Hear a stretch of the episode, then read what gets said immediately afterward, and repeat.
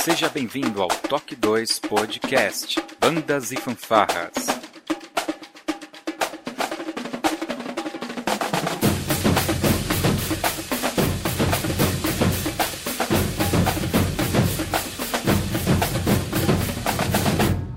No ritmo da vida, na batida do coração.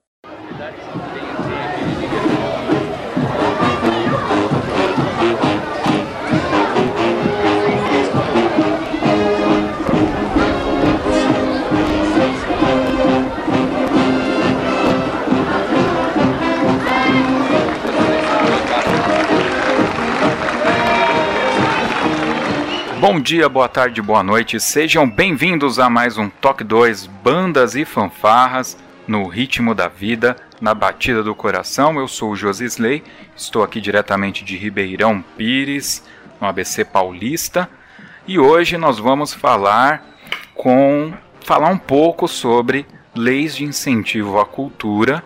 E para falar sobre isso, coisa que eu não manjo nada, a gente teve que chamar alguém que está inserida no meio e está aqui com a gente hoje a Estela Domênico. Estela, seja bem-vinda diretamente de Brasília.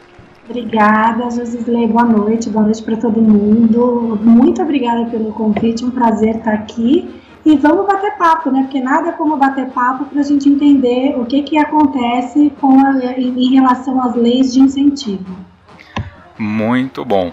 A, a Estela, ela faz parte lá da equipe do site leirouanet.com, é isso, né? Isso, isso. O, o leirouanet.com é um escritório, um dos maiores escritórios né, que, a gente, que tem no, no Brasil, que trabalha só com elaboração de projetos para leis de incentivo. E a nossa especialidade é, é projetos mais específicos para a Lei Rouanet. Então, antes, assim, o nosso site se chama leirouanet.com, mas agora a gente está mudando, porque nós vamos começar a atender outras leis de incentivo do Brasil, então nós vamos passar a chamar Arte em Curso, mas é, a especialidade do Arte em Curso agora ainda é Lei Rouanet. Muito bom. Nós vamos falar mais um pouco disso, só, só foi aqui a introdução, logo depois da nossa vírgula sonora.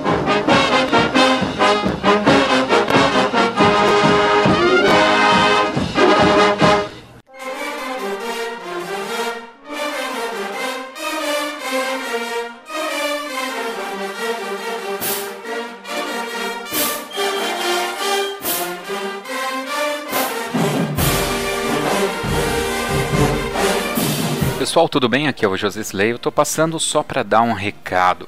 É um disclaimer rapidinho. Esse programa ele foi gravado no mês de dezembro de 2017. Então vocês vão perceber que eu vou me referir a algumas datas de forma é, retroativa. Então é por isso, é porque eu estava em dezembro falando de 2018.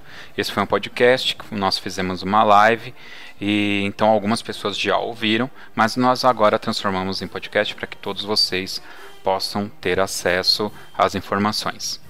Mais uma coisa, nós temos também uma campanha de patronato. Então seja nosso patrono, vai ter o link aqui no post. Você pode colaborar com o Toque 2 a partir de R$ reais e aí participar do nosso grupo oficial no WhatsApp tá bom?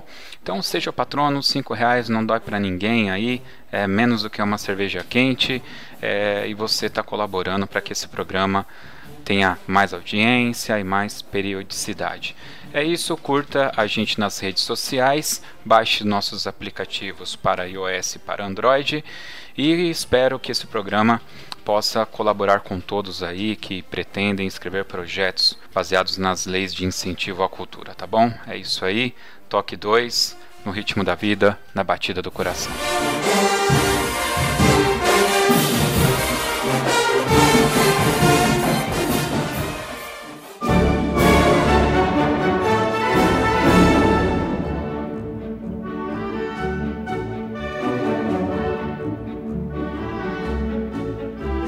Então vamos lá. Primeiro, uh, Stella. Vamos fazer um, um, um, overview rápido aqui. Quando a gente fala de leis de incentivo, é só um remember, tá? Eu sei que o pessoal, a gente falou disso há pouco tempo, mas só um remember. É, a, a, métrica de lei de incentivo. É, o, qual que é o propósito das leis de incentivo à cultura? Você poderia fazer um overview aí rapidamente pra gente? Claro, vamos lá. É o seguinte, é, a gente sabe que o Brasil é um país carente em vários sentidos, né? É um, é um país carente em questão de educação, em questão de saúde, em questão de alimentação e em questão de cultura também. É, então, é, o que, que a gente percebe? Que quando o governo ou as grandes entidades escolhem é, investir em alguma coisa a favor do país, pensam logo na comida, na, na, na saúde, na, é, na, educação como uma coisa mais óbvia. Né? Isso a gente consegue entender. Mas a cultura, ela, ela é, é base para tudo.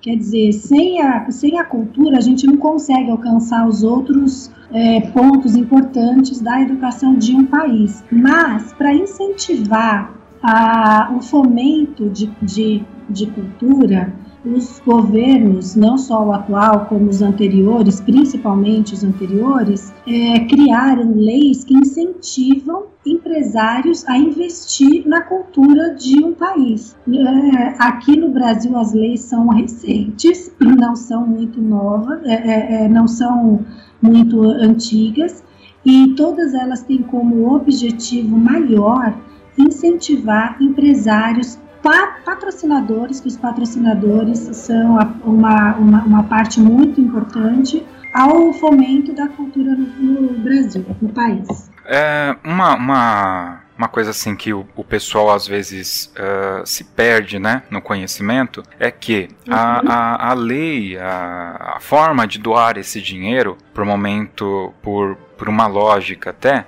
quando o projeto ele é aprovado, não necessariamente é, eu estou falando que o governo vai nos dar esse dinheiro, né? Você ganha uma carta e com essa carta é que nós vamos buscar esse patrocínio. Eu, na verdade, eu queria só que você desse um carimbo de qualidade nessa informação que eu vou passar agora. Vamos pegar aí 2018 que está chegando. Eu já vi lá no site de vocês que vocês já estão fazendo projetos, preparando para começar o ano já com projetos aprovados. É, vou dar um stop aqui no que eu estou falando para você entrar com um comentário. É, eu consigo aprovar esse. Quanto tempo leva para aprovar o meu projeto para que eu comece a captar? visto que lá no, no, no leirone.com vocês já estão pegando projetos para desenvolver. Bom, é o seguinte, é, os projetos eles levam em média 60 dias para aprovação lá no Ministério da, da, da Cultura. Estou falando de lei Rouanet, estou falando de outras leis de incentivo. Então, a partir do projeto aprovado e da publicação deste projeto aprovado no Diário Oficial, que aí ele vira um projeto público, aí você já está apto a começar a buscar o recurso para é, a produção do teu projeto, né? Então você já está apto à captação de recursos para a produção do teu projeto. Tá. Uma média de 60 dias. Tá. Né? Vamos lá. É, obviamente que agora a gente está tendo Natal e Ano Novo pela frente, mas digamos assim, é, que na, no primeiro dia útil de janeiro, eu ligo para você e falo, ó, tem um projeto aqui para você desenhar para mim. É, você vai desenhar esse projeto o, o que, que você precisa de quem quer desenhar um projeto, quanto tempo você vai demorar para escrever esse projeto e aí como que a gente vai calcular? Você vai me entregar esse projeto pronto até o final de janeiro e para dar entrada ou quando eu contrato você, você já escreve tudo, vai lá e daqui a uns 90 dias você me chega com um projeto aprovado. Como que funciona a métrica de trabalho específico de vocês, tá? Eu estou perguntando para vocês mesmo, tô pergun não, não, não, não é de mercado, mas se você quiser fazer uma relação aí. É, a gente trabalha da seguinte maneira: pessoa, o cliente, né, o, o artista, nos, nos procura e ele tem um projeto na cabeça que ele não tem a menor ideia como executar. Então, como a gente já tem experiência em execução de, de projetos, é, a gente vai entender o projeto dele,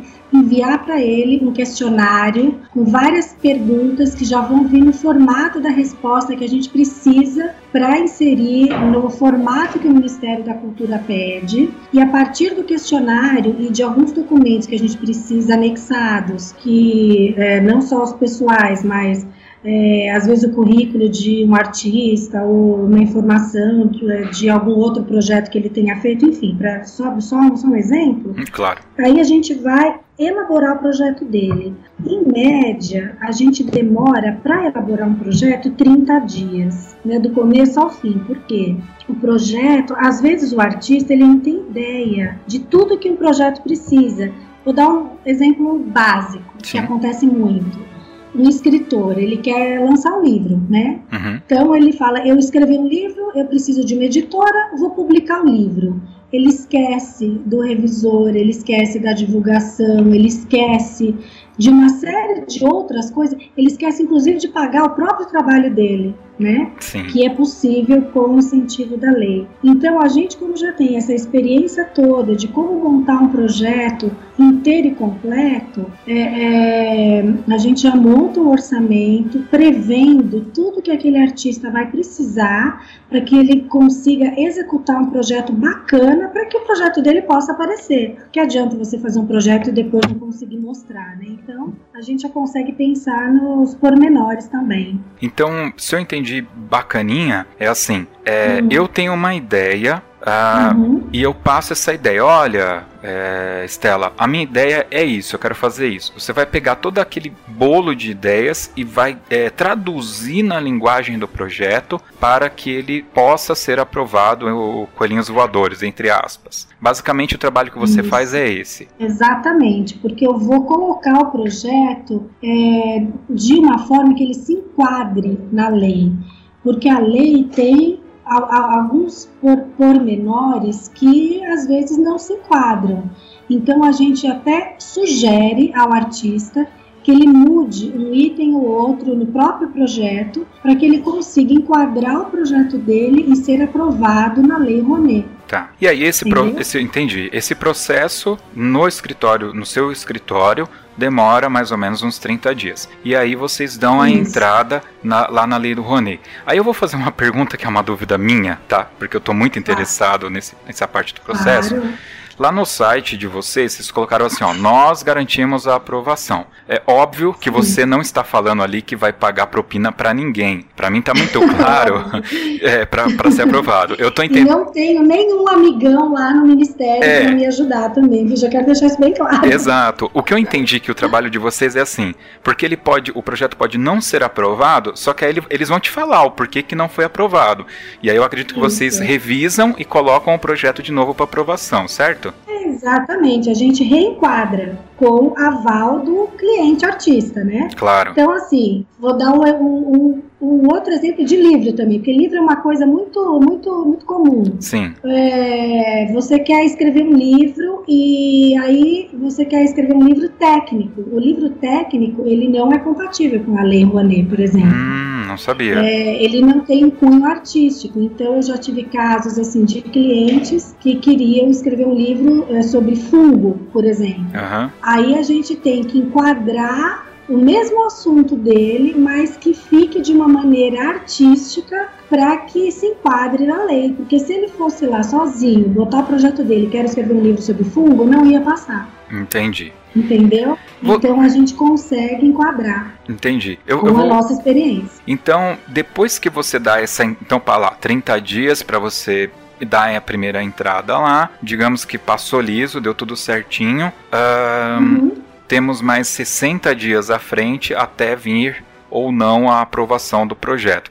Então, se eles devolverem uma, duas vezes, a gente pode dizer que esse projeto pode tramitar lá durante quase que todo o ano até que ele, vocês consigam enquadrá-lo. Enquadrar, isso acontece. Tem assim projetos que demoram, projetos difíceis uhum. né? Que são ideias. Tem, nossa, eu tenho uma gama de ideias aqui que né, não dá nem para te contar, mas é, a gente sempre tentando enquadrar o projeto, é, fazendo com que ele tenha um cunho artístico.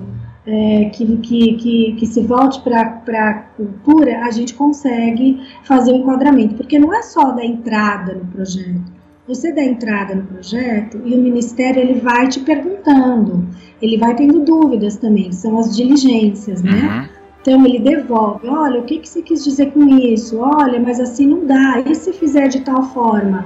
é uma conversa longa. É difícil ter um projeto redondo que aprove assim rápido. Então a gente já está acostumado a responder todas essas diligências para fazer com que os projetos sejam aprovados. Lógico que com o acordo do cliente, porque senão eu mudo o projeto dele todo e depois não é o que ele queria fazer, o que, que adianta, né? É, corretamente, corretamente. Muito bem, o projeto foi aprovado, tá? Então, digamos que a gente começa esse processo sendo, obviamente, bem pragmático, que tudo deu muito certo. Então eu vou ter, eu vou dar entrada no final de janeiro, eu vou ter o, pro, o, projeto no final de março lá aprovado. O pessoal fala que a gente recebe uma carta, que a gente recebe uma comunicação. O que que é? Agora é uma curiosidade bem preciosista mesmo. O que que a gente recebe? É, eles mandam uma carta? O que que é que eles mandam pra gente? É assim, é, você recebe um e-mail. Na, na, verdade, hoje é tudo e-mail, né? Tudo uhum. eletrônico. Uhum. Porque a própria inscrição do projeto, ela é online. Então, os documentos são anexados, tem um sistema que a gente vai que a gente preenche e redige e compõe todo, todo, todo o projeto. E é sempre através de um sistema do próprio Ministério da Cultura, chamado SALIC, o sistema se chama Sim. SALIC, Sim. que a gente vai tendo essas, essas informações. E quando o, o projeto ele vira, ele, eles, eles, eles aprovam, ele ganha um número, que é um número de PRONAC, que, né, que a gente chama. PRONAC é o, é o projeto de, de, de cultura, na, na verdade. É, é, quando o, o, o projeto, a, a, ideia ganha o status, já ganha o número de, de, de PRONAC, é porque já está feita a aprovação dele. Então você recebe um e-mail te dando os parabéns, dizendo que o seu projeto já foi aprovado, Aí o Ministério tem todo uma, um fluxo né, para fazer com que você consiga começar a captar. É, você, ele vai abrir a conta corrente para você receber os incentivos, quer dizer, o patrocínio, ele vai fazer o controle é, de todo o dinheiro que entra, de todo o dinheiro que sai desse, dessa, dessa conta corrente. Quer dizer, tem, tem todo, todo, toda uma regra, né?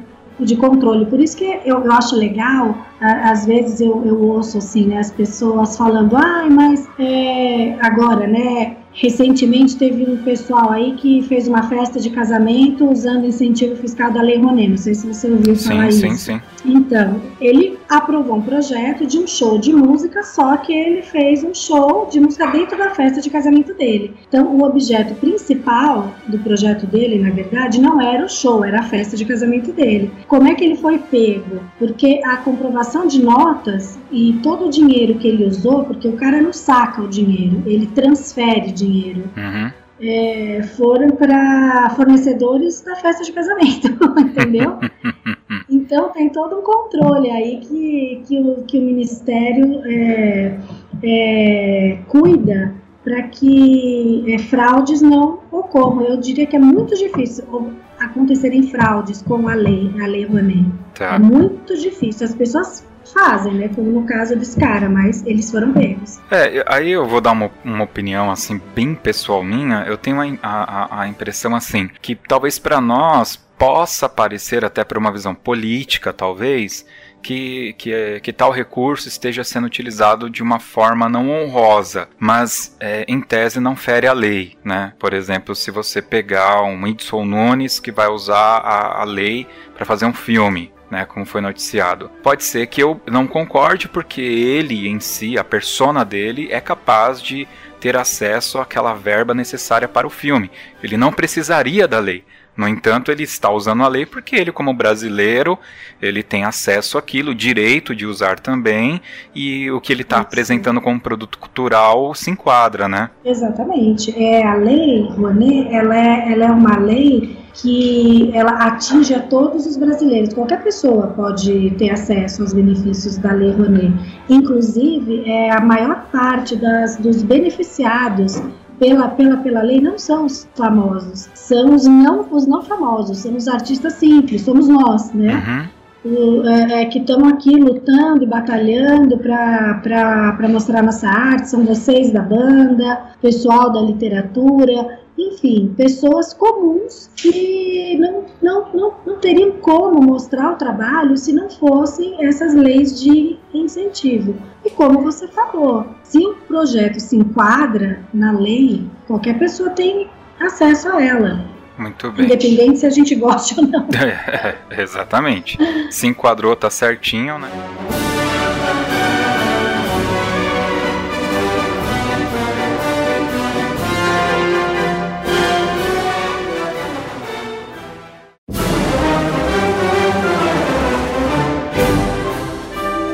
Tenho duas perguntas aqui. Eu vou interromper a minha lógica aqui para dar chance para o pessoal aproveitar que eles tão, estão participando. É, duas, dois, dois participantes fizeram uma pergunta que se cruza, então eu vou falar os dois aí depois você é, discorre, tá? O Claudemir Trevisan ele disse: uma dificuldade é que só empresas de lucro real podem ser parceiros e a maioria são de lucros, lucro presumido, né? E aí o Alan Oliveira disse: qualquer empresa de lucro real pode incentivar? Independente do seu faturamento. E aí, é, é, possivelmente essa aqui é mais simples, dá para você juntar e fazer uma resposta só, que é do Assis Silva. Ele pergunta: a aprovação ou não de um projeto tem a ver com, com os custos do projeto também?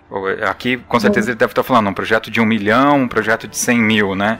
O de 100 mil é mais fácil de aprovar, o de um milhão não é? Não, então vamos por partes. Ok. E em relação à empresa ser de lucro real e não o presumido, é uma questão de segurança mesmo para o próprio ministério e para o proponente do, do, do projeto. É, essa é uma normativa que o MINC já cumpre há algum tempo e só as, leis, só as empresas de lucro real que podem entrar com até 4% do que elas iriam pagar de imposto de renda para patrocinar, ok? Tá. É, em relação a outra, outra pergunta sobre o valor do projeto, se, se um projeto de até 100 mil é mais fácil de uhum. aprovar, olha, não também, isso independe.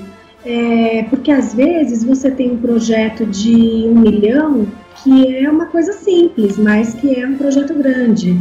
E você tem um projeto de 100 mil que é complicado, tem vários detalhezinhos e que às vezes o de 100 mil é mais difícil de aprovar para se enquadrar na lei. Aí eu estou falando de enquadramento de lei claro. e não de valor do que os projetos maiores. Porque é, é, é, a lei, ela aprova o projeto. Aí a segunda fase vai ser a captação de recurso. E a captação de recurso não depende do ministério, depende do artista. Então, o artista pode aprovar um projeto de um milhão, um milhão e meio, dois, dez, né? Que ele, é, é, se for um projeto simples e que se enquadre, ele não vai ter dificuldade alguma. É, só aproveitar aqui o comentário do Fábio Bastos, ele falou, comparando o, o Whindersson Nunes, o maior exemplo uhum. é a Cláudia Leite, né? O produto dela é altamente uhum. comercializável, inclusive empresas fazem apoios por marketing, ao invés de, né? Porque a, a marca vai, vai, vai aparecer. Aliás, eu acho que esse é o maior a maior questão sempre colocada, né? Que esses grandes é, é artistas, é, né? Mas é natural, olha, é natural. É, você tem que pensar que uma empresa que vai fazer um patrocínio, ela está fazendo um patrocínio, mas ela quer a contrapartida do nome dela envolvido com o projeto, né? Então é natural que uma empresa é, queira fazer o patrocínio de alguém que é famoso, porque o nome dela vai estar vai, vai tá muito mais visível do que se ela for fazer um projeto da minha banda, por sim, exemplo, sim. né? Isso é natural, mas não é, é, é, é não é ruim para as outras pessoas também. E em relação ao que ele colocou, esqueci o nome dele, desculpa, é João, Fábio, né, Fábio, Fábio, Fábio Bastos. Desculpa, Fábio. E em relação ao que o Fábio disse, é, olha, olha, olha, olha só que, que é, como, como, como que o MINC pensa, como é que o Ministério pensa. No caso da Cláudia Leite, né? Vamos agora voltar no caso da Cláudia Leite. Uhum. A música, quando ela é uma música cantada, que é o caso da Cláudia Leite, ela não tem 100% de incentivo fiscal, ela só tem 70% de incentivo fiscal. Hum. Porque o Ministério entende que a música, quando ela é cantada, ela vende muito mais fácil. Então, isso é bom é, é, para quer dizer, é bom não, né? Que os cantores que não têm a fama da Cláudia Leite, talvez tenham um pouco de mais de, de, de, de dificuldade para conseguir o patrocínio, é, com, oferecendo um incentivo de 70% de isenção fiscal. Em compensação, a Cláudia Leite ou qualquer outro é, cantor de música cantada não vai ter o 100% de incentivo fiscal também. É, é, então, é, acaba sendo um jogo assim de, é, de ser mais justo ou, ou, ou, ou, menos justo. Não sei se eu me fiz entender, sim, sabe? Sim, entendi. É, entendi. a Cláudia Leite é famosa, mas também ela não vai ter o 100%, pronto, sabe? Fico mais ou menos ali, meia culpa. Fico, isso, isso, isso. Bom, uma coisa, até que eu vou aproveitar dando continuidade naquele meu primeiro raciocínio, é o seguinte: eu estou com o projeto aprovado e vou buscar então a captação. Aí a gente tem a primeira dificuldade, que é o caso aqui levantado pelo Claudemir e pelo Alan, das empresas de lucro real e lucro presumido. Qualquer uh, empresas de lucro real, assim, logo de cara, para facilitar a vida, banco, né, instituição financeira já é lucro real, tá? Agora eu pergunto, é, qualquer empresa pode é, se colocar como sendo de lucro real? Eu, eu, já, eu já sei assim que tem é, questões do fisco envolvida e que vai caracterizar a empresa e tal, tal, tal. É, mas qualquer empresa de lucro real pode, é, pode patrocinar? Pode patrocinar, independente do faturamento? Pode. Qualquer empresa de lucro real pode patrocinar. Se você tiver um amigão uhum. que tem uma empresa de lucro real, você pode chegar para ele e oferecer. É, às vezes ele nem sabe que ele pode é. patrocinar e ter o benefício da isenção fiscal e ainda é, contribuir para o teu projeto, né? E eu acho legal isso, assim, isso eu acho uma das coisas muito legais da Rouanet, porque a, a, a, empresa, ela deixa de, de pagar né, até os 4% lá do imposto de renda que ela está te patrocinando, mas ao mesmo tempo, ela vai ter a contrapartida do marketing institucional. E às vezes o teu amigo que tem uma empresa está gastando dinheiro para fazer marketing sendo que, entre aspas, isso já poderia ser de graça para ele se ele te patrocinasse, entendeu? Entendi, entendi. Então, ah, qualquer empresa. Qualquer empresa pode. Só aproveitando ainda esse link, esse link, essa, esse link do lucro real, é o seguinte: você deu uma informação importante que a empresa também de lucro real, ela só pode, só esse só entre aspas, só pode financiar 4%, né? Então do valor dela é, o, o valor devido lá, ela vai poder te dar 4%, né? Então imagina que ela tem lá, ela paga um milhão, então desse um milhão, na realidade ela só vai poder, só, só vai poder passar para frente 40 mil. Isso. Tá? Ok. Tá, 40 mil. Ou seja, para ter, é, para a gente pegar um único, um único uh, contribuinte que consiga chegar a valores de 100 mil, por exemplo, e uhum. fatalmente eu vou ter que chegar em grandes empresas, né? Ou em mais de uma empresa. Ou em mais de uma pequena. empresa. Uhum. Você pode, quantas empresas forem, até o teto do teu projeto aprovado.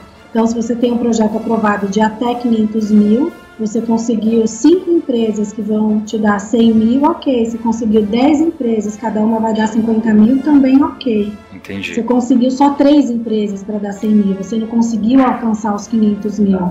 Você vai readequar teu orçamento, porque assim, a lei funciona assim. Todo o dinheiro que você captar, quando você já, já, já tiver 20% do valor do teu projeto aprovado captado, você já pode começar a produzir o projeto com os 20%.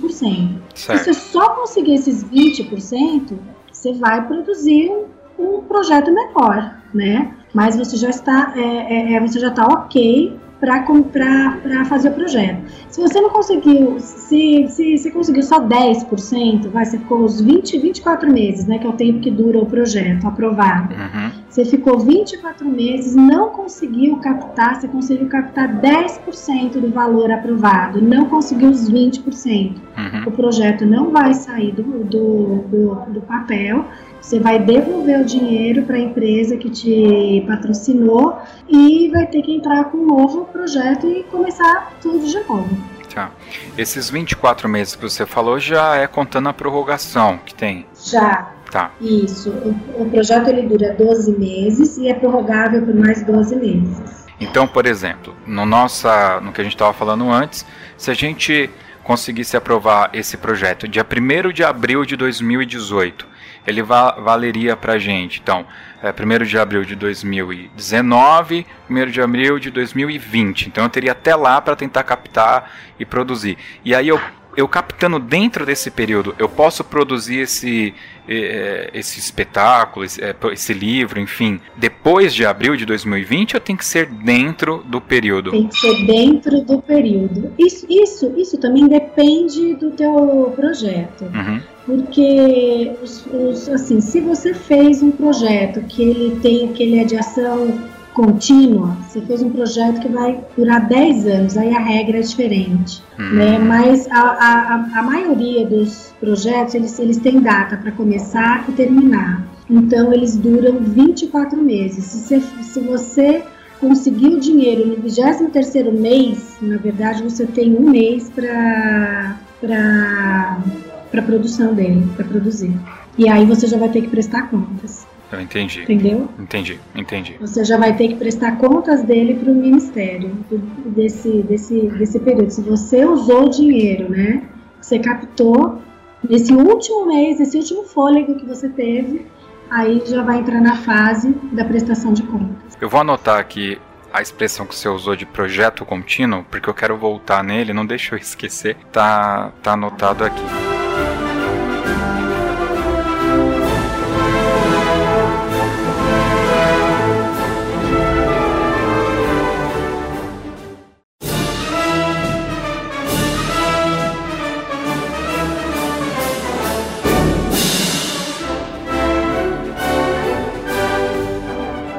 Deixa eu ler aqui umas perguntas, senão o pessoal vai brigar comigo, tá?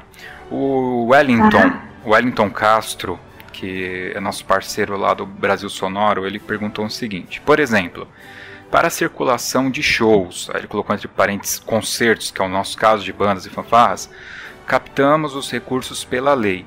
Pode-se cobrar entrada nos, dos espectadores?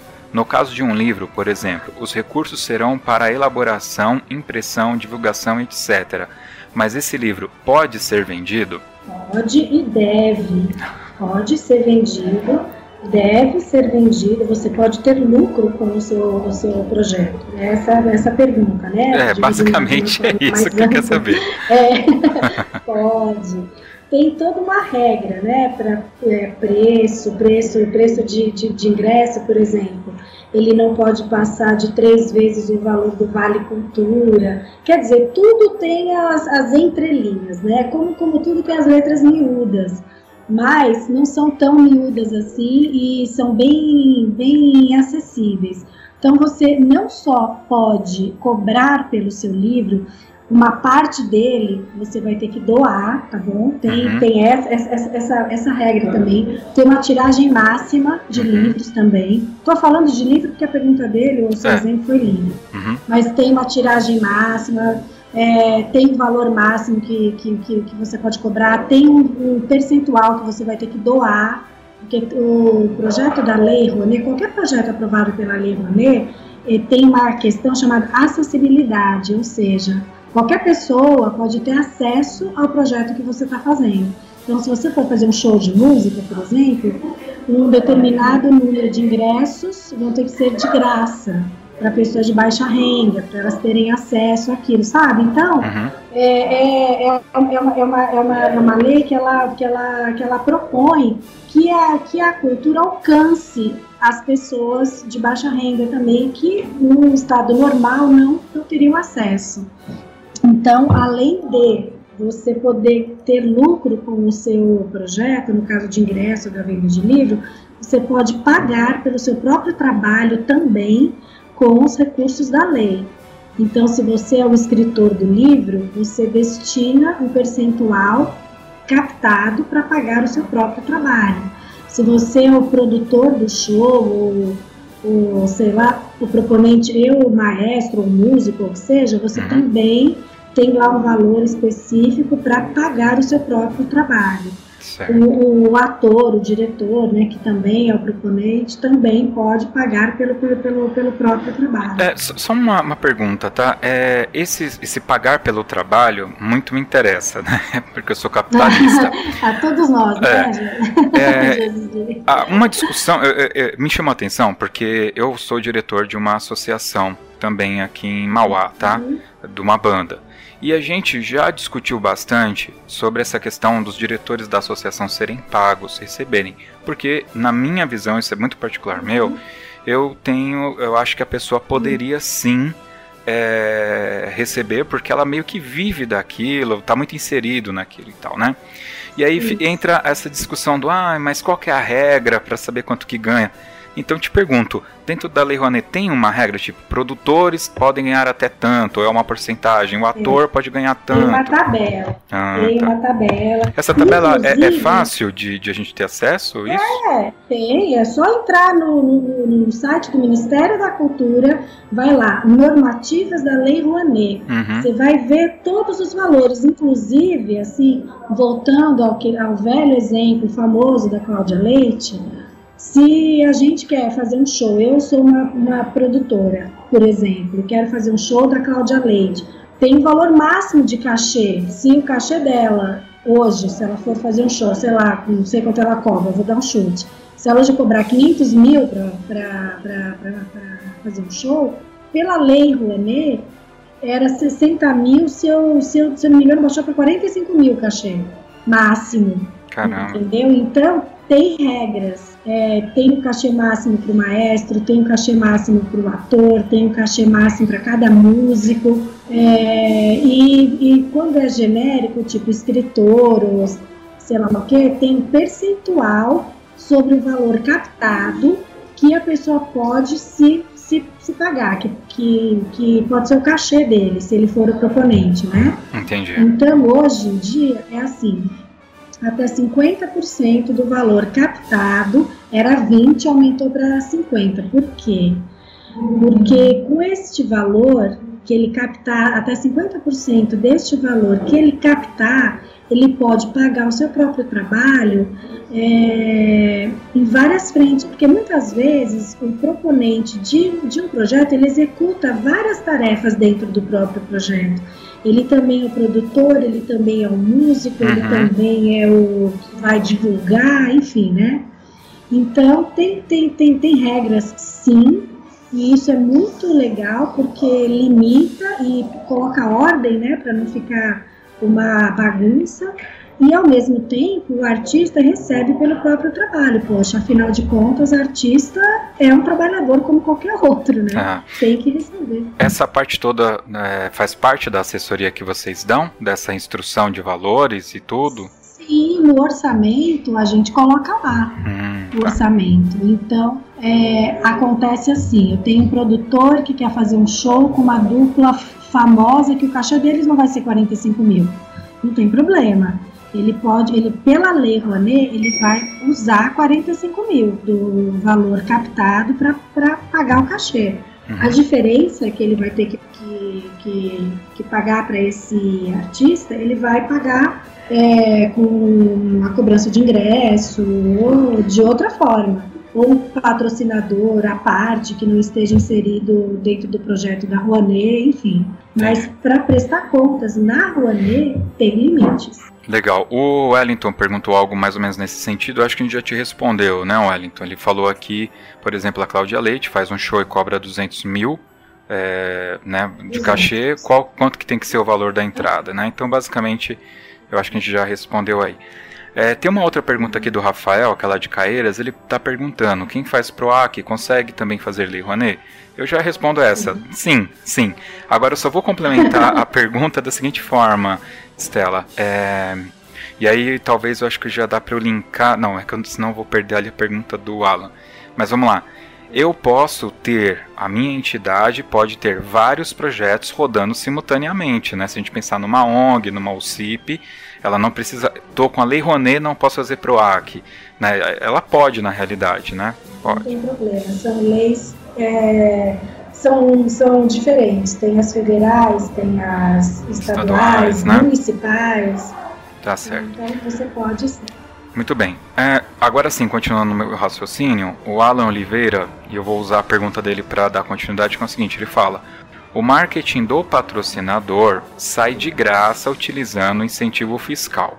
Mas antes a empresa precisa repassar o valor para o projeto, correto? E no ano seguinte ele recebe de volta. Então, é assim, eu tô lá com a carta e-mail. Eu, eu, eu tô lendo a pergunta dele aqui, ó, tá. do Alan Oliveira, né? Exato.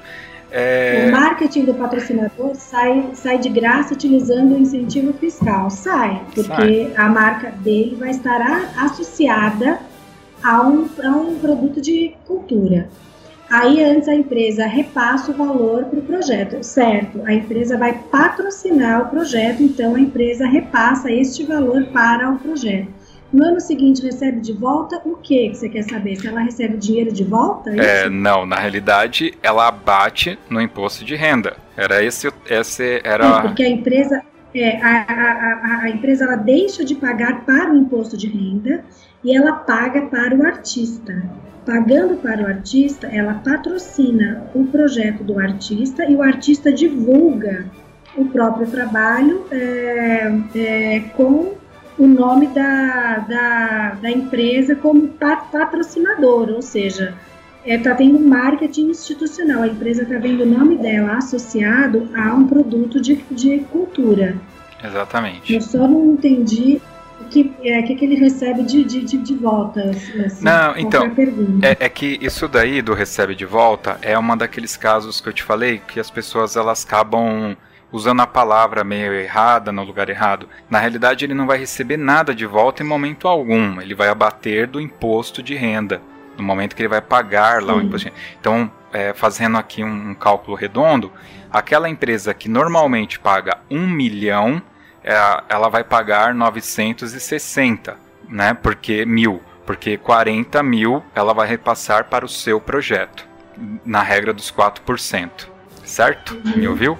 Isso. É isso, né? Só para redondo.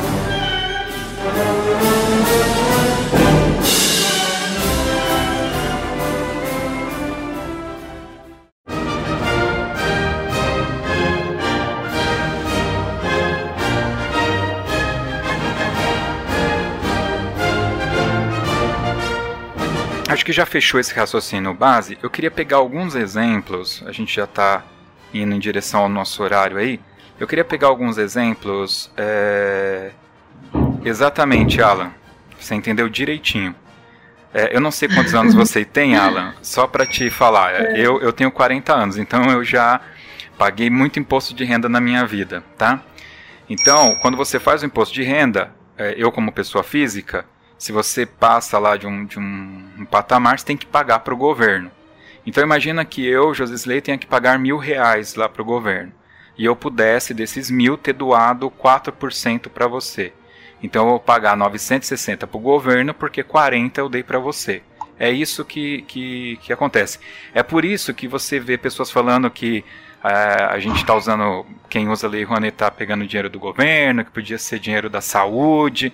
Aliás, eu tenho um número para você. Esse dinheiro que vem para a cultura, de, esses números, esses valores, eles representam menos de 0,5% do BIP. Tá? É 0,48 para ser mais específico, tá? E, e faz uma diferença enorme para a cultura do país. Pois é, pois é. Uma pergunta aqui e o Wellington está fazendo uma pergunta sobre pessoa física, mas antes de a gente responder, eu já digo Wellington que dá, pessoa física pode, mas vamos lá.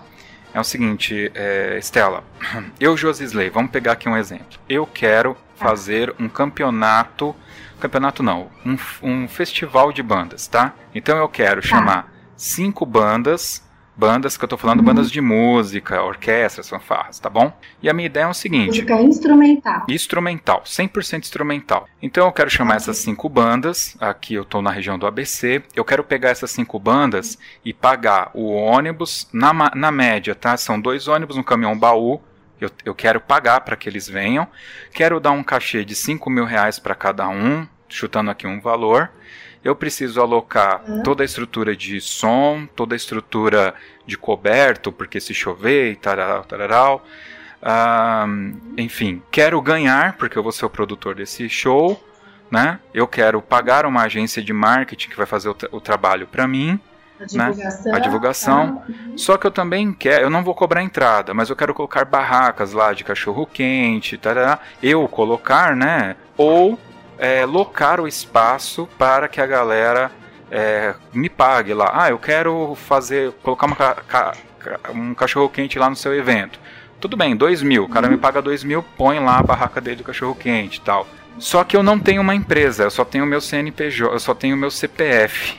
Eu consigo alguma coisa pela Lei Rouanet só com meu CPF fazer tudo isso? Sim, consegue. A Lei Rouanet, é, você pode entrar com, com, projetos como pessoa física ou jurídica. Né? O que vai divergir, assim, a diferença entre pessoa física e jurídica é o valor é, que você consegue para captar.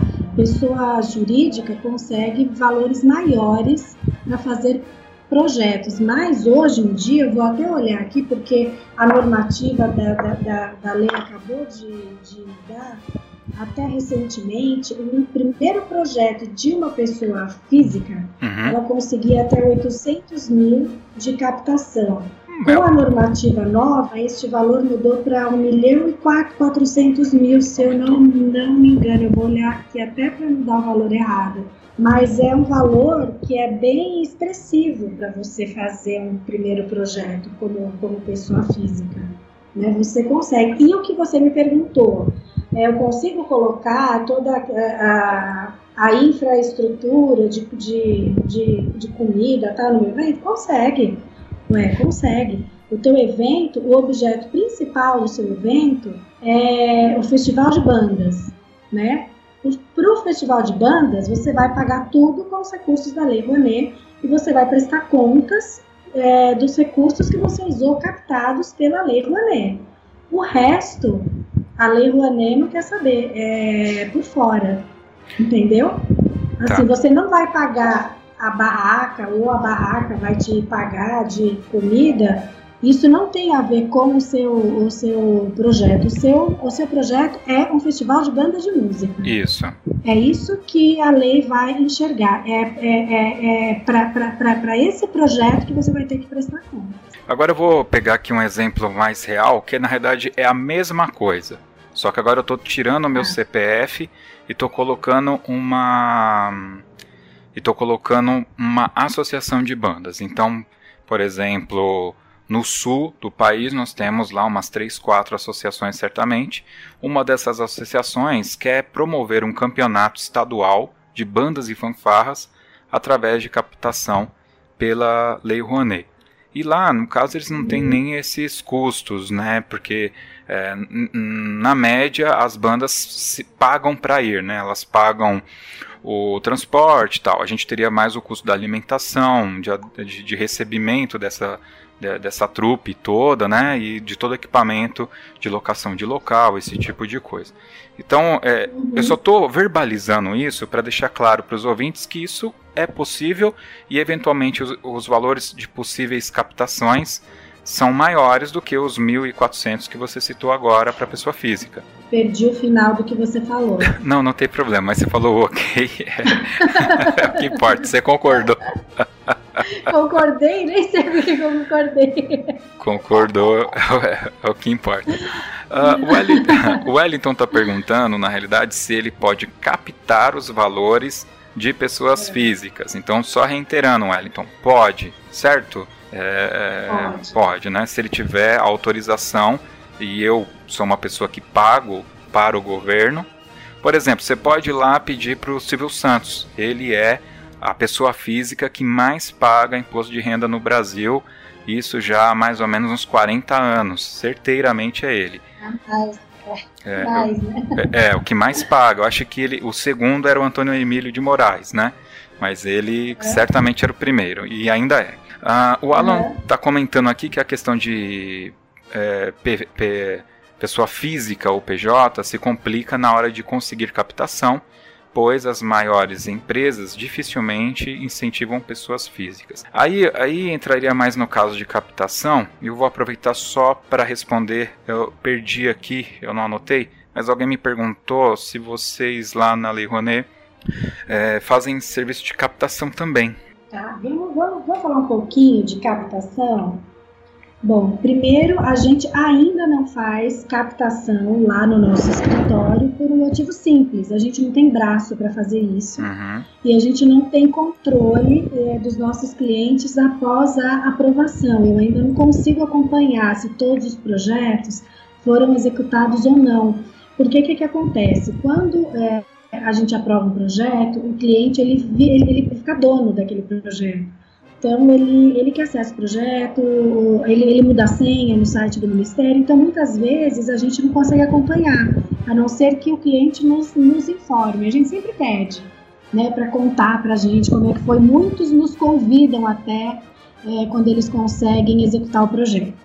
Então, por esse motivo, a gente ainda não consegue trabalhar com a captação, mas tem uma coisa legal que a gente faz, a gente não deixa o cliente na mão, assim, no vácuo. Uhum é, a gente criou uma cartilha bem legal, bem completa mesmo, baseada na nossa experiência, porque lá no escritório todos são artistas. Todos. Tem, tem cantor, tem gente tem banda, tem escritor, tem ator.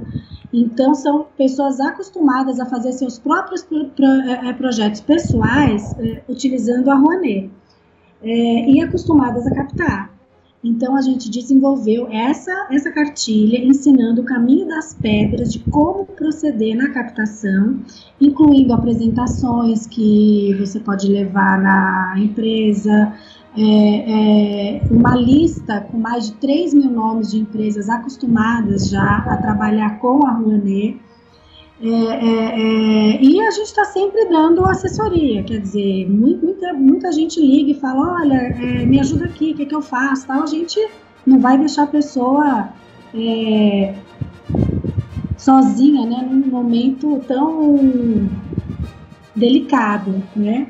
É, é, então a gente faz esse, esse, esse, esse trabalho de assessoria remota, deixa eu chamar assim, na uhum. fase de captar. Mas a captação também não é esse bicho de sete, sete cabeças todo, não. Eu posso dizer, por experiência própria e das outras, dos, dos outros colegas lá que trabalham comigo, que o mais difícil para captar é você conseguir marcar o horário com o cara que decide na empresa, sabe? Certo. Porque a partir do momento que você consegue chegar na pessoa certa, consegue marcar uma reunião, consegue chegar com um projeto bacana, elaborado, aprovado, né? Uma apresentação legal, a maioria é, não nega. É, eles, eles gostam até, principalmente empresas que nem sabiam que isso poderia acontecer. Porque, na verdade, a gente acaba pensando, ah, já vou direto na Coca-Cola, já vou direto né, em empresa grande. Essas empresas grandes, elas já têm meio que artistas que elas já estão acostumadas a, a patrocinar. Muitas, e, e, tem empresas, olha, olha, olha só, é, que, que, legal, tem empresas que nos, nos, nos, procuram às vezes e falam assim, olha, você tem aí algum projeto pronto, porque eu tenho verba para patrocinar e não tenho quem patrocinar. Isso também acontece, por incrível que... Então, é, é, é, o mais difícil, como eu falei, na minha humilde opinião, é conseguir é, é marcar uma entrevista, marcar um horário com o cara do marketing lá que vai dar a palavra final. Conseguiu, você consegue fazer a captação. É, é, é, normalmente o, o, a, a, porta de entrada na empresa é o marketing, né? É, é a galera do marketing que vai é. ter os caminhos das pedras. É a galera né? do marketing. É. Tá. É, é isso aí, a galera do marketing. Bom, eu tenho dois pontos que eu ainda quero falar com você. O pessoal que está ainda ouvindo a gente, se tiver perguntas, esse é o momento, porque eu vou fazer minhas perguntas aqui para ela e depois vou dar o espaço para ela vender o peixe e a gente vai vai vai terminando, tá? Então, é o seguinte, primeiro, eu escuto muito assim de alguns maestros falando assim, não, a gente precisa ter um político aqui para apresentar a gente, para abrir portas e tal. E já ouvi de um produtor ele falar para mim assim, olha, na realidade não.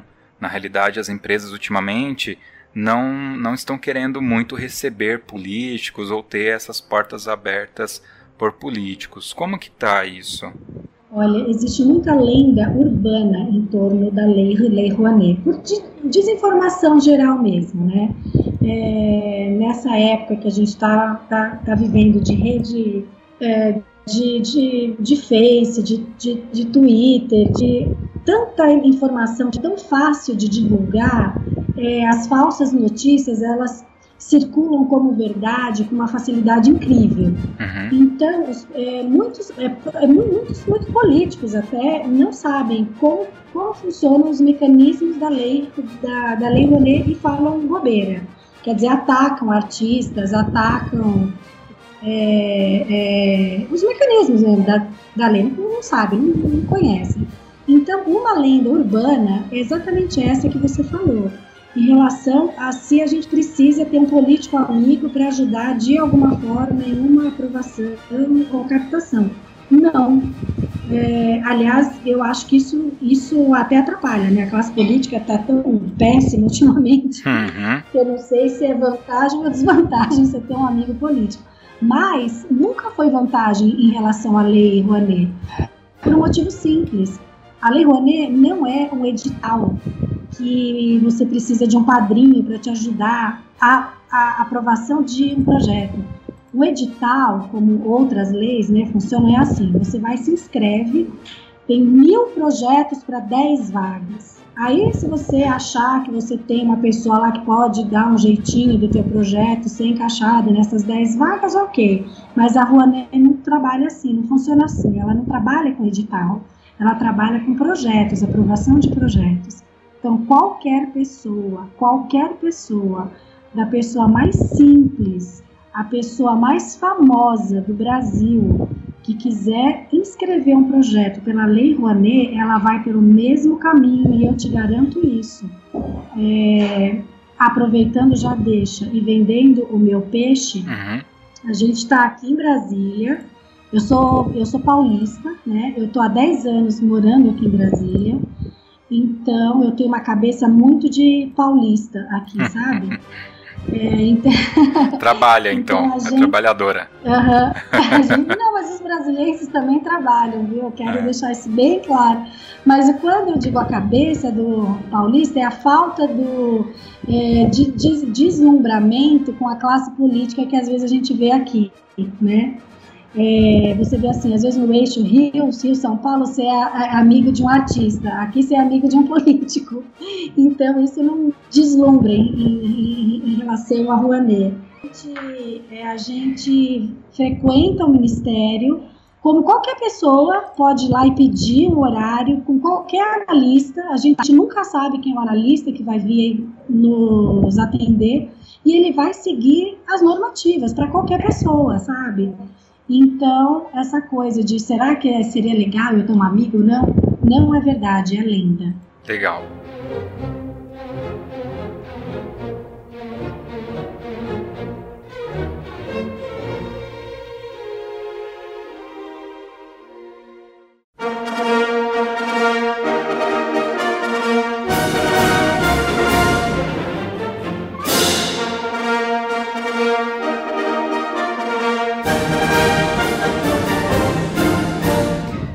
Último ponto aqui, Stella, com, com você é o seguinte. Uh, projeto contínuo. Essa palavra ela é muito mágica no nosso meio de bandas. E conversando semana passada, como eu falei com o pessoal lá da Famuta, é, a gente até falou isso, porque entra gestão, sai gestão, o maestro de banda normalmente ele fica muito refém da, da questão política, seja numa, é, numa escola municipal ou seja do próprio município, né?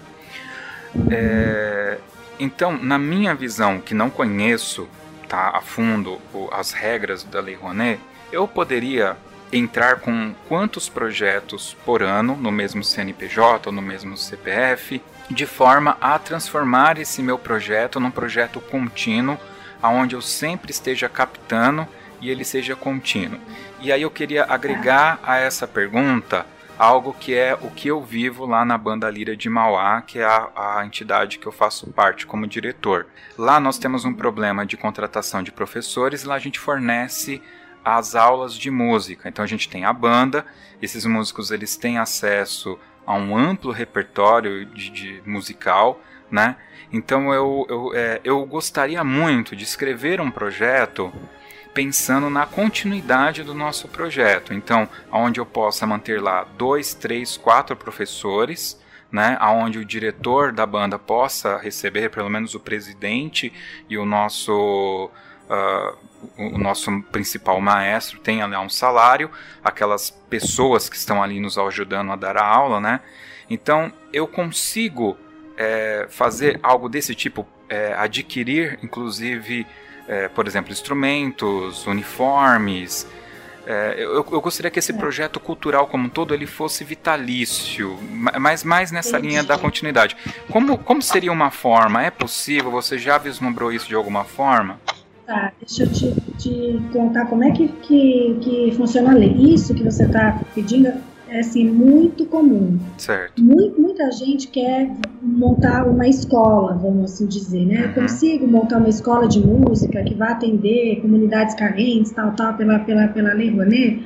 Não, você não consegue não. manter é, com os benefícios da lei. O que, que você consegue fazer? Você consegue fazer projetos. Então, a tua primeira pergunta, quantos projetos por ano eu consigo fazer com o CNPJ ou o, C, o CPF, né? Isso. Você consegue fazer até quatro projetos por ano, desde que eles não tenham o mesmo objeto, eles não sejam iguais. Se você entrar com quatro projetos iguais, o Ministério vai e recusa, ele vê. Uhum. Então, você pode fazer, no seu caso, bem específico das oficinas, da banda, dos instrumentos, dos uniformes que você quer fazer.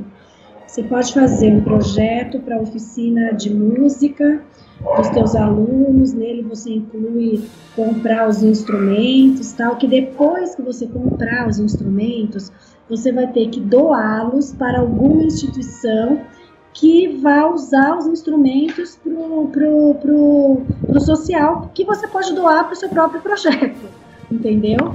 Então tem várias, várias saídas assim para você manter esse projeto contínuo, né? Vamos, vamos chamar assim. Aí depois daí você pode entrar com um segundo projeto para fazer apresentação e shows da sua banda, que também podem acontecer e devem acontecer, sabe? É, é, são várias, várias saídas nesses quatro projetos por ano sobre o mesmo assunto, mas com objetivos diferentes. Uhum. Você conseguiu entender? Assim, eu, eu fui, entendi. Eu, eu fui claro. É, entra... Cada projeto, ele, ele, ele, ele dura até 20, 20, 24 meses. Então, acaba que você vai entrando, aprovando, e o negócio vai durando, e você vai saindo e captando, prestando conta, né? Mas os projetos, eles têm começo, meio e fim.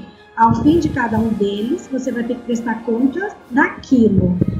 Mas se você tiver vários andando, você vai arrumar um contador bem legal que vai te ajudar a organizar tudo, tudo, tudo isso e manda bala. Entendi. É, pelo, pelo, é, na verdade, isso tudo que você falou agora remete ao começo da nossa conversa, quando você, você falou assim que o seu trabalho é pegar a minha ideia e transformá-lo num projeto viável de aprovação.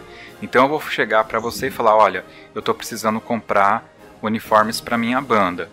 E aí eu vou fazer X shows, tararéu, tararéu. Eu vou, na verdade eu vou te passar a agenda de, de, da, do que a nossa banda faz anualmente e você vai pegar isso e associar a compra de é, o, uniformes. Um que vai. E o festival contempla uma parte que vai ser oficina, uma parte que vai ser show, entendi, sabe? Entendi. Aí a gente vai é, fazer de, de, de, de, uma, de, uma, de uma maneira que se enquadre na rolê. Entendi. Agora, é, é pequenez minha pensar dessa forma ou é, se eu fizer projetos de valores menores, eu teria alguma facilidade na captação? Ou é muita pequenez, é, não é isso não, põe logo os não, um milhão? Não é por aí. Eu acho que já que você vai batalhar para captar, já faz uma coisa decente, sabe? É, já entra com, com, com, um projeto que te re, realize profissionalmente como, como artista, já pensa em tudo que você precisa para este, esse projeto E já que você vai ter que captar, já vai buscar o valor correto, melhor. Entendi. Com certeza a gente teria muita mais coisa para eu te perguntar aqui, mas assim, para a gente é, marcar uma reunião já para janeiro agora, a última pergunta. Vocês já fizeram algum projeto voltado para orquestras, bandas ou fanfarras? A gente já é, agora mesmo, em novembro, porque o Ministério da Cultura ele abre as inscrições dia 1 de fevereiro e encerra sempre dia 30 de novembro. Então, até o dia 30 de novembro passado, nós inscrevemos alguns projetos de, de, de, de, de bandas instrumentais, como a sua, bandas de jazz, bandas de, de fanfarra mesmo, teve, teve, teve um projeto, todos foram aprovados, foram até rapidamente aprovados, eu posso dizer, a gente até nem, nem esperava. Eu acho que o Ministério deve ter feito uma força-tarefa lá também para eles poderem dar uma descansada agora nessa semana do Natal. Uhum. Mas isso é comum, assim, a gente já fez alguns nesse, nesse sentido. Nós já tivemos mais de 300 projetos aprovados. Bacana. Então, é uma gama assim, de assuntos que eu nem ia saber contar todos. Tem projetos muito. Tem projetos grandes e famosos e tem projetos pequenos e assim, como fala, é, mais pe pe pessoais, né? Assim, mais íntimos é... de um artista. Entendi. Bom, agora, Estela, esse é o momento aqui no mais para o final. É, sempre eu abro um espaço para que a, o nosso convidado use com sabedoria aí para vender o peixe, fazer um merchan, ou enfim, falar um, o, que, o que eventualmente acha que julga ser importante e tal. Então tá aí o espaço, por favor, fique à vontade onde a gente acha vocês. Fica à vontade. Primeiro, agradecer o convite, obrigada. É, espero que eu tenha ajudado e colaborado de alguma forma né, com essas informações. Eu sei que o tempo às vezes é pouco, a gente quer também falar muito e eu falo pra caramba. que bom. Então, eu, eu quero primeiro agradecer e dizer que a gente está aqui em Brasília. A, a, a gente atende no Brasil todo é, em elaboração de projetos de leis de incentivo, não só projetos da Rouanet, mas projetos da lei, lei do esporte, é, pro, AC em São Paulo, né, para ser mais específica, Rumos, enfim, outros, outros projetos também. É, vocês podem nos encontrar é, através do nosso da nossa página no Face, eu acho que é o mais fácil, né? Que é Leis de Incentivo, é a nossa página, é só entrar e curtir. E no, no telefone, no WhatsApp, e-mail, é, a nossa página é leisdeincentivo.com e eu converso o dia inteiro aqui por WhatsApp com o Brasil inteiro, respondo to, todo mundo é, os nossos números estão lá na nossa página do Face, no nosso site, é fácil achar e a gente vai ter o maior prazer em realizar o sonho de cada um de vocês, que, porque eu sei que o artista, é, porque assim, viver de arte no Brasil é difícil. difícil. Eu admiro as pessoas que vivem de arte aqui, principalmente as pequenas, sabe? Eu Gosto, assim, às vezes, de sair de casa e ver aquele cara que acordou cedo, se pintou de azul e tá lá de estátua viva no centro da cidade o dia inteiro.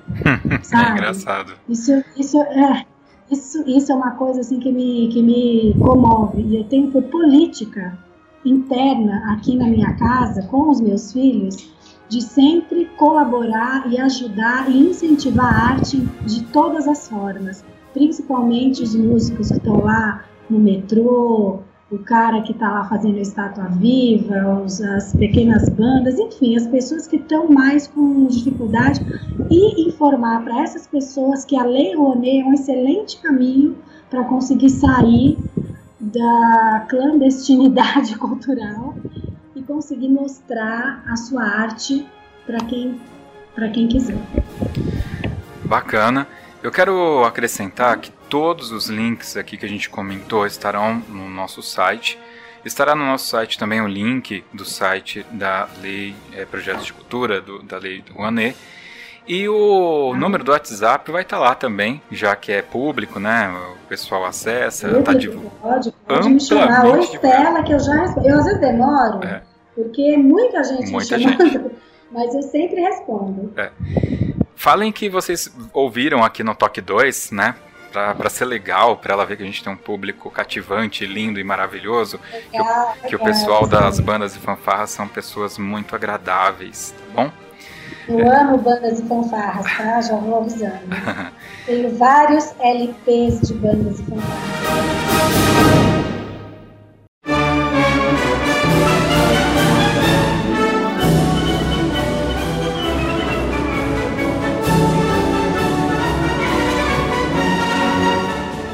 Sempre no final do nosso programa a gente tem o Toca na Pista. O Toca na Pista é aquele momento que o nosso convidado escolhe uma música para a gente tocar no final do programa. Normalmente, como a gente fala de bandas e fanfarras, é, então são sempre músicas clássicas, tudo, mas eu não vou exigir isso de você, fica à vontade para escolher. Enquanto posso você... exigir, eu posso pedir uma do Arthur Fiedler fácil. Ah, é? Então tá bom. Antes Pode de... escolher qualquer uma. Não, então, então, enquanto você pensa qual música você quer, eu vou fazer só alguns agradecimentos aqui rapidinho e a gente já volta, você escolhe a música e você tem que falar o porquê que você escolheu essa música, tá? Não é só escolher não. Eu quero agradecer tá aqui ao.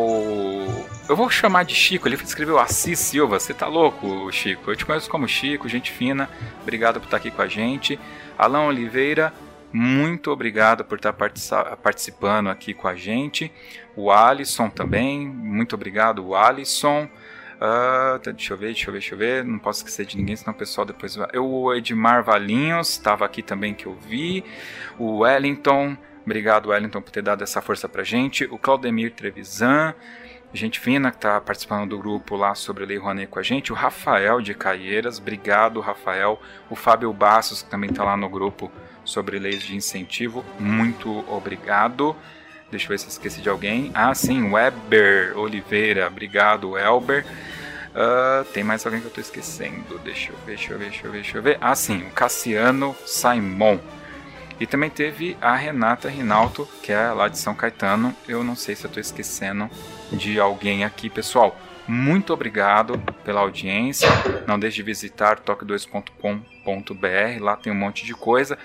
E agora nós vamos voltar aqui com a Estela Estela, muito obrigado por tudo. Qual é a música Obrigada. que você vai escolher? Olha, então eu vou falar duas, duas, duas coisinhas antes. Claro, já que você falou do filme, rock, lutador. é, eu, eu sou crítica de cinema, então, por favor, é, curtam a minha página aí do Facebook, onde eu escrevo todas as críticas de cinema, todos os filmes, todas as sessões que eu assisto.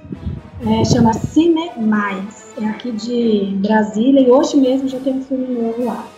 E a música que eu vou escolher, então, vai, é o clássico das bandas marchas, né, que é a, a orquestra The Boston Pops, sob a regência do Arthur Fiedler, que eu gosto, que eu ouvi muito quando eu era criança.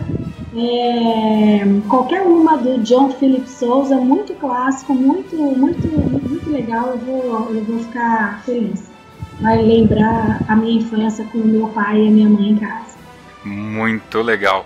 Eu posso sugerir que seja o Liberty Bell, Sinos da Liberdade? Pode, pode, tranquilo, adoro. Tá. Pode é, sim. É, eu, eu, vou contar aqui uma historinha também, já que você tem o Liberty Bell. Quando eu formei aqui a banda na nossa igreja, eu faço parte de uma comunidade cristã e eu sou maestro por maioria de votos aqui, tá? Não é porque eu sou por formação, não. E a primeira música, assim, com maior dificuldade que a gente tocou foi o Liberty Bell. Eu acho essa música fantástica. É, banda marciais, Toquem, Liberty Bell, quem tocava era o Colégio Santa Amália aqui de São Paulo, era muito legal, muito legal. Era uma banda que a gente chamava de Banda do Bozo, que o uniforme deles parecia o uniforme do Bozo. É, legal. legal. Bom, Estela, mais uma vez, muito obrigado por disponibilizar, disponibilizar o seu tempo. Eu sei que foi uma correria, foi buscar sua filha no aeroporto e tudo mas deu uma ajuda imensa para nós aqui de bandas, que é uma arte extremamente underground nos dias de hoje. Muito obrigado mesmo, tá? E... Obrigada a vocês e sucesso aí com, com a banda. Depois me manda que eu quero ouvir. Legal. Ficamos agora então com Liberty Bell de John Philip Souza, a escolha da nossa convidada Estela. Até o próximo Toque 2 podcast Bandas e Fanfarras.